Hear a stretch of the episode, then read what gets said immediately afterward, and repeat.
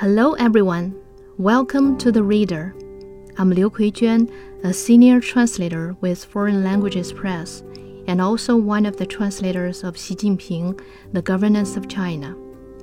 What I'm going to read for you today is Strengthen Our Political Acumen, Understanding, and Capacity to Deliver.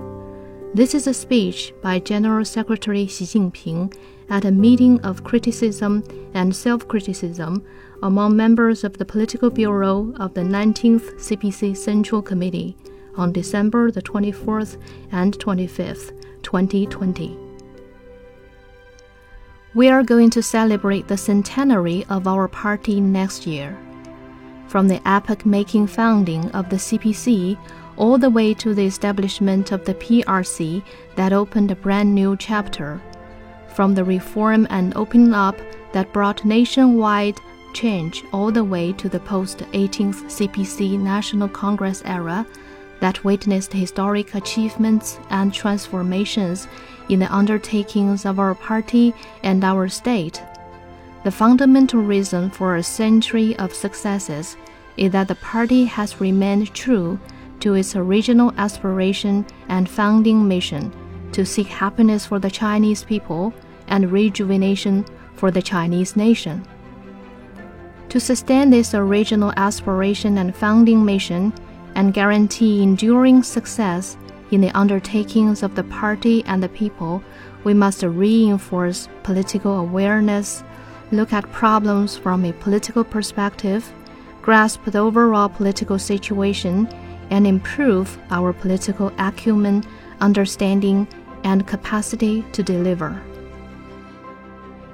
Taking the clear political stance is a distinctive feature of our Marxist party and also a political strength that our party has valued from the outset. In exercising leadership in governance, the key is to keep to the correct political orientation, preserve the political character of the party, and forge ahead on the path of building socialism with Chinese characteristics. We members of the Political Bureau of the CPC Central Committee must be adept at observing and dealing with problems from a political perspective in the same way as we do in shooting, knowing the range, aligning the sights, and aiming at the bullseye. To make political awareness an inner part of our thinking rather than a requirement imposed from the outside. A clear political stance requires sound political acumen. One point has been constantly proved in the historical process of revolution, construction, and reform under the leadership of the party. Political proactivity is the most favorable form of proactivity, while political passivity is the most dangerous form of passivity. To improve political acumen, we must prioritize national political security, secure the people's interests, uphold and develop Chinese socialism, and increase our capacity for evaluating changing situations, identifying the true nature of issues, telling right from wrong, mitigating risks, and rising to challenges.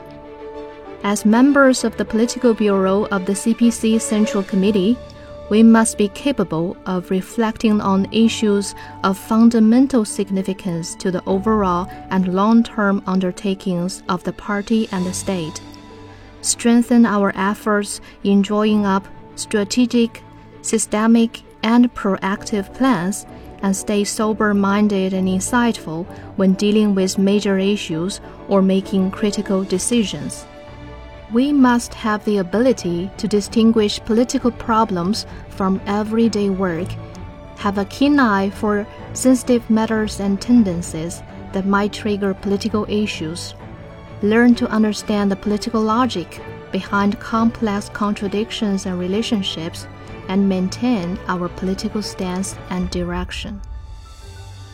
A clear political stance requires good political understanding leading officials, particularly high ranking ones, who shoulder political responsibilities, must have a thorough understanding of the guidelines of the Central Committee and follow them closely in analyzing situations and improving their work. In other words, they must always align themselves with the requirements of the Central Committee. As the key organizers and leaders of the implementation of these guidelines, we members of the Political Bureau of the CPC Central Committee must work harder to increase our political understanding and to fully understand matters of national significance and our role in relation to such matters. A clear political stance requires the capacity to deliver. Leading officials, particularly high ranking ones, must uphold the guidelines of the Central Committee, respond promptly to its calls, fully implement its decisions, put a stop to anything it prohibits, and resolutely uphold its authority and centralized unified leadership without hesitation or deviation. We must make preparations for worst case scenarios, focus on solving problems in our work, be sharp and quick in foreseeing and identifying potential threats, and take preventive measures. We must increase our sense of responsibility and act accordingly, and face up to and resolve problems when they arise. A clear political stance requires strict discipline. We members of the Political Bureau of the CPC Central Committee must exercise consistent self cultivation and self discipline, maintain self respect, conduct self examination, stay alert and motivated, maintain the strictest discipline even when unsupervised, guard against temptation identify erroneous ideas from the outset, and be cautious in making friends. To preserve our integrity, we must cherish our moral principles as we do our lives. We must set an example in restraining family members and opposing the exploitation of privilege.